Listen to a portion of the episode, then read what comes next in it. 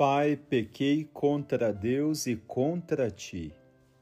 Meu irmão, minha irmã, neste sábado da segunda semana da Quaresma, meditamos o Evangelho de São Lucas, capítulo 15. Nesta narrativa, Jesus nos conta a parábola do Pai misericordioso. O filho mais novo, no auge da sua imaturidade, abandona o lar sem se importar com o amor do Pai. Depois de passar dificuldades, chegando ao fundo do poço, numa condição inferior aos porcos, o filho perdido toma consciência dos seus erros e, mesmo sem dignidade, resolve voltar para a casa do Pai para sobreviver. Do mesmo modo, quando cedemos às tentações e ao pecado, nos afastamos de Deus e perdemos a dignidade de filhos e filhas para nos tornarmos escravos. Como aquele pai que sempre esteve à espera do retorno do filho e, movido de compaixão, corre-lhe ao encontro quando o avista de longe. Assim Deus nos espera quando dele nos aproximamos pelo sacramento da reconciliação. A doutrina da Igreja nos ensina que a penitência leva o pecador a tudo suportar de bom grado. No coração, a contrição, na boca, a confissão, nas obras, toda humildade e frutuosa satisfação.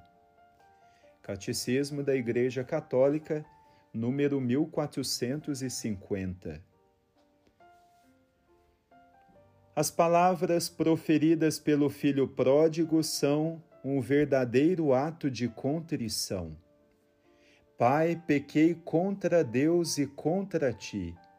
Já não mereço ser chamado teu filho é a confissão da própria culpa, a dor na alma pelo pecado praticado e, ao mesmo tempo, o desejo de emendar-se, ou seja, sair do erro e buscar uma vida nova. O Catecismo da Igreja afirma que entre os atos do penitente, a contrição ocupa o primeiro lugar ela é uma dor da alma e uma detestação do pecado cometido, com o propósito de não mais pecar no futuro. Quando procedente do amor de Deus, amado sobre todas as coisas, a contrição é dita perfeita, ou seja, é a contrição da caridade.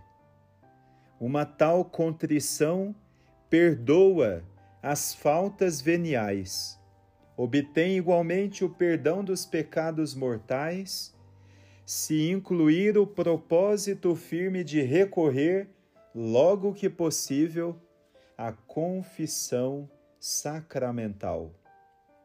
Catecismo da Igreja Católica, número 1451 seguinte.